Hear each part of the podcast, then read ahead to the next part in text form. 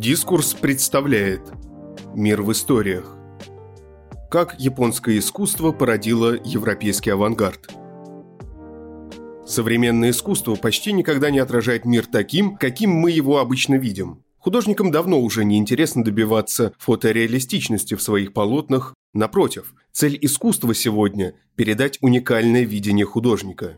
Эта тенденция берет начало в середине XIX века, эпохи зарождения импрессионизма, за которым последовал экспрессионизм, примитивизм, кубизм и прочие авангардные течения.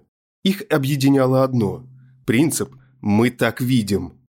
Борясь с академизмом, художники-авангардисты защищали идею, что художник воспринимает мир не глазом, а сердцем и разумом, поэтому один и тот же объект можно изобразить десятками возможных способов. Характерный пример – подсолнухи Ван Гога и Ван Гог, пишущий подсолнухи Гогена. Одинаковые цветы, разные взгляды. Порой разные взгляды даже сосуществуют в одном художнике. Посмотрим на серию Клода Мане «Руанский собор», состоящую из 30 полотен.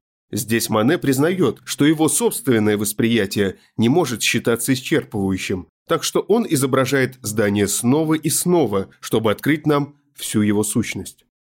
Где европейские художники, изменившие историю живописи, черпали вдохновение для своих экспериментов? Ответ может показаться неожиданным. На мысль транслировать собственную картину мира, а не копировать то, что видят, их натолкнула живопись японских мастеров. Во второй половине XIX века в Париже начали проводиться выставки японских гравюр. Вырвавшись из двухсотлетней изоляции, к концу столетия японское искусство захлестнуло европейское арт-пространство. С 1880-х выставки стали ежегодными, а в Париже появился журнал Le Japan Artistique, посвященный живописи Японии. Искусство из далекой земли поразило европейских мастеров, указав на необходимость обновления. Вот что пишет по этому поводу искусствовед Лора Ломбарди в своей книге «От реализма к арт-нуво». В 1854 году, когда двухвековая изоляция Японии от Запада прекратилась, гравюры, привезенные оттуда, открыли европейцам совершенно новый взгляд на эстетику. По сравнению с западным искусством, которое тогда пребывало в кризисе, японские формы казались художникам полными наивности, аутентичности и чистоты. Они стали моделью для радикального обновления способов самовыражения. Одним из первых, кто обратил внимание на искусство далекой непонятной страны, был Шарль Бадлер. Гравюр в японской технике укиё-э, изображавшие непредсказуемый мир чувств и ускользающих удовольствий, не имели единой фиксированной перспективы, а были построены на использовании нескольких ракурсов одновременно. Благодаря этому казалось, что извилистые, почти бесформенные силуэты на них как бы движутся, но в изображении оставалась глубина.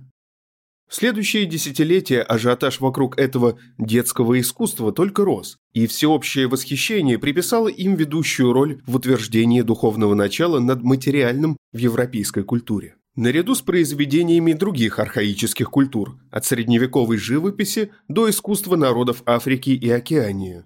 Художник Ари Ренар написал японскому мастеру Хокусаю «Ты всегда был молод, а мы устарели еще до твоего рождения». Присущая восточной живописи способность передавать только самую суть вещей, оставляя зрительскому воображению возможность додумывать, что изображено, соотносится с принципами эстетики символизма, практически повторяя мысль Маларме, который считал, что прямо назвать объект все равно, что убрать из стихотворения три четверти удовольствия, ведь оно состоит в том числе в угадывании.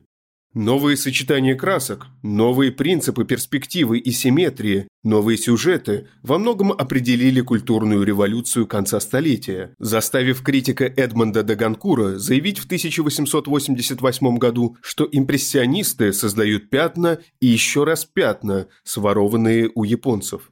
Теперь давайте посмотрим, с чем именно столкнулись художники в парижских салонах.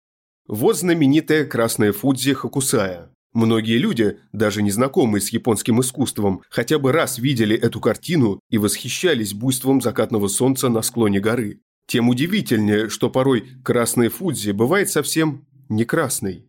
Первое, что приходит на ум, когда видишь этот вариант гравюры, что на ней поблекли краски.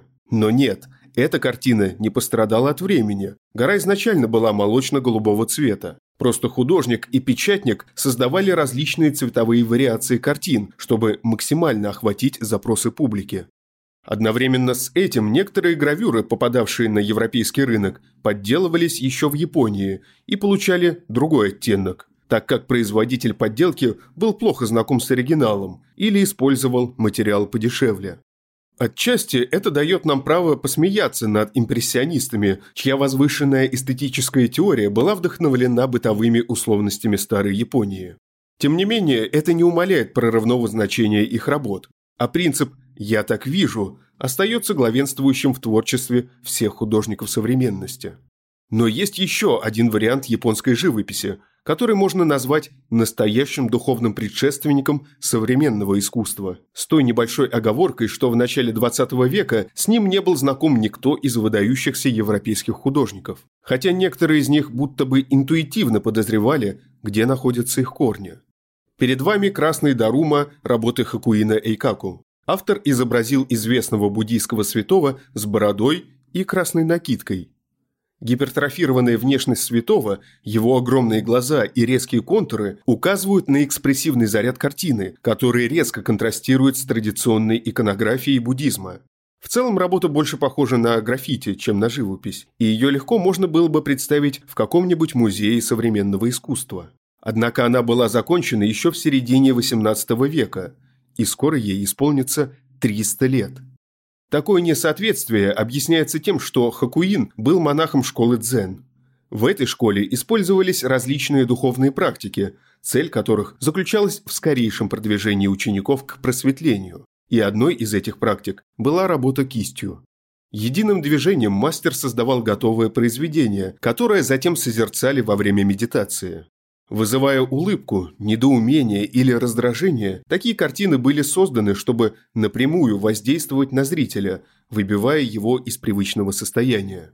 Мало того, что у монахов было собственное видение реальности, они также считали, что их работы выходят за рамки искусства вообще и не относятся ни к живописи, ни к каллиграфии. Это роднит живопись дзена с другой отличительной чертой современного искусства – сверхзадачей. Ведь почти ни один современный автор преследует цели просто создать картину, а использует ее как средство передачи некой идеи. Очень часто на стене, рядом с картиной, мы даже видим подобное объяснение задумки художника, без понимания которой его работа теряет всякий смысл. В современном искусстве важно не само произведение, а идея, заключенная в нем. Поэтому, если вы ищете истоки современной художественной культуры, возможно, вам следует заглянуть в монастырь школы Дзен, где такие монахи, как Сенгай, преодолели границы реалистичного искусства за сотню лет до художников Запада. Автор Дмитрий Губарев. Озвучил Николай Носачевский. thank you